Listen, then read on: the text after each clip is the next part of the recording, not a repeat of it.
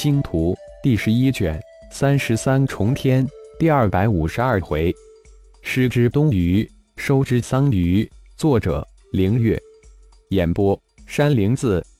二倍光速要赶三个月的时间，距离也就达半光年之距。半光年的距离，龙飞号去百年的时间，可见蛮荒之大，从而也彰显三号速度之快。才一年多的时间，就发现了龙飞的踪迹。浩然将自己的三大飞行器——星矢飞行速度、二号飞行速度、三号飞行速度与光速对比了一下，排了一个队。三号速度最快，达到光速的八分之一；二号达到光速的九分之一；星矢次之，达到光速的十分之一。如果在短时间内，自己的虚空挪移最快。几乎达到光速的二倍，无比的惊人。不过，这就是在虚空金策的配合下才行。浩然突然发现，如果论逃命，自己论第二，就没有人敢说第一了。在虚空挪移之时，浩然将自己的腾云驾雾飞行速度、御剑飞行速度、光翼飞行速度变化成顶天的遁光速度、遁云速度比较了一下。腾云驾雾速度最慢，最高达零点五倍声速；光翼飞行速度达到声速，而御剑速度最高可达一点五倍声速。变化成顶天后，遁光、遁云最高可达两倍声速。在飞行速度上，修真、符咒文明占据了最高、最低二端，而科技文明居中。总体来说，还是科技文明领先。毕竟虚空挪移神通不可能持久。不过，无论是星矢还是二号、三号，已经不是单纯的科技文明产物。在浩然手中，星矢、二号、三号都融合了修真文明的元素。应该说，他们是多种文明的结晶体。利用赶路的时间，浩然捋了一下自己的神通、功法、法宝，自己掌握的太多，太泛。太杂，金盾、金光剑、金盾、木盾、木盾、木墙、水盾、水木天华、火盾、火炎剑、火海、土盾、土墙、陨石、雷暴、电蛇、冰剑、冰冰火弹、冰火剑、五行盾、五行螺旋钻、隐身术等等五行神通上百种，从单体到群攻，皆为三千小神通之列。这上百种五行神通组合成一个无比玄奥繁杂的神通符文。五行神通是浩然掌握的最精纯、种类数量最多的神通，也是浩然用的最多、最频繁的神通。第二大类神通是虚空挪移、虚空大手印、虚空遁三种大神通。虚空挪移神通分为虚空挪移、虚空大挪移、虚空界挪移。虚空挪移圆满之境，一次挪移可达十万公里；虚空大挪移圆满，一次挪移则可达百万公里。虚空界挪移圆满，可以跨宇宙挪移。浩然已经将虚空挪移修炼到第二层，虚空大挪移现在一次挪移最大可达二十万公里。虚空大手印分为十式，分别为虚空大手印、虚空大山印。虚空三山印、虚空五岳印、虚空覆的印、虚空翻天印、虚空洪荒印、虚空蛮荒印、虚空诸贤印、虚空赤神印，也修炼成功前六式。第七式无论如何修炼都无法窥入门境。虚空盾分为五层，分别为虚空百层盾、虚空千层盾、虚空万层盾、虚空一层盾、虚空盾。浩然已经修炼到虚空万层盾，三大虚空神通组合成另一个繁杂玄妙的符文。虚空神通是浩然掌握的最为强大的神通。第三大类神通为灵魂神通，从三眼怪那里得到的第一个灵魂攻击元能，玉灵宗、鬼灵宗的灵魂法术，光明黑暗教廷的傀儡魔法。傀儡门灵魂控制之术、元神种灵秘术等等，柔和融汇百家之长，浩然慢慢创造出自己独有的灵魂神通体系。灵魁术。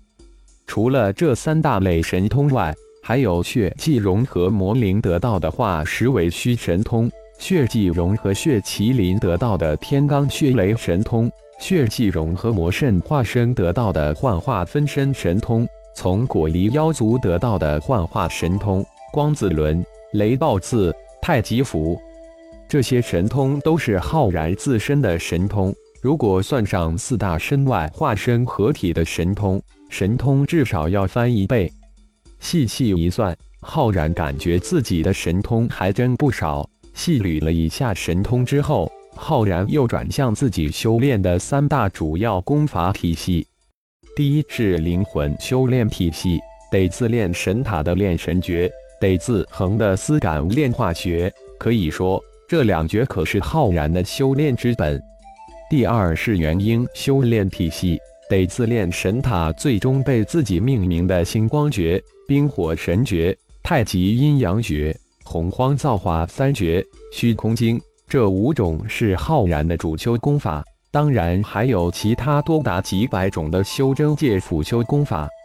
第三是炼体功法，浩然主修是的星光诀，它是炼体炼婴的双系功法。妖界狼族的哮天诀，龙族的天龙诀。其实浩然手中掌握的神诀有好几部：九转金身诀作为战神宗的正宗之诀，十八形态冥王诀作为妖界星光宗镇宗之宝，魔灵神诀是魔灵化身专修法诀，五行混沌神诀是已经融入混沌小宇宙的五行化身专属修炼功法。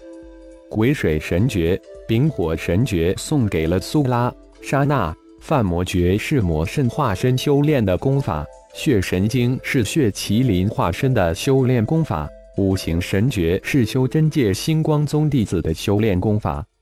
浩然曾经犹豫自己是否应该将五行神诀修炼一下，这个应该不会影响星光诀。不过最终浩然没有修炼五行神诀。不是五行神诀不好，浩然总有种感应，星光诀绝对不会比五行神诀差，只不过自己似乎还没有真正的悟透。梳理了一下自己修炼的功法，浩然有种感应从心头涌出，似乎自己修炼太杂了。虽然每一种自己都似乎修炼成功了，但每一种都没有达到圆满之境。看来自己要好好的思考一下。选出自己修炼功法的主次，再看看盘住在五行小丹田中的五种异火：太阳真火、雷霆之火、幽岩冰灵，都已经升级为初级异灵之火；以木青炎、雾土煞炎离异灵之火还差太远。五种本源之火在浩然领悟的万化神兵神通之下，可以一念万化为各种神兵利器。这可是浩然利用本源之火的最强大手段，而作为浩然最核心、最秘密、最强大的，却是炼神塔、虚空金色、钟子清这三大神器及玄阴葫芦这一大先天灵宝。显露人前最多的是钟子清这至尊神器，偶尔显露一下的是虚空金册、玄阴葫芦，隐藏最深的却是炼神塔。除了老魔神之外，没有任何人知晓。当然，浩然的一切现在还有一号知晓，而且还掌握的无比详细，在一些细节上比浩然本人还详细清晰。不过，此时的一号在一次处于进化之中，这是主人浩然的命令，也是一号自己无比迫切的要求。只有进化到高级，他才能真正的成为主人的有力助手。只有突破哈尔族设定的终究九级，才能摆脱灵魂智脑的核心规则约束。作为浩然最大的杀招，却是与混沌小宇宙神秘连接的混沌吞噬剑域。在重重天时，浩然就将混沌吞噬剑域修炼至初级领域。不过进入蛮荒世界后，一次都没有施展过。三百六十五枚七十三套各属性飞剑，却是浩然施展自创的星光剑诀最常用的法宝，当然也是浩然威震修炼界、妖界、万象界的最有力的手段。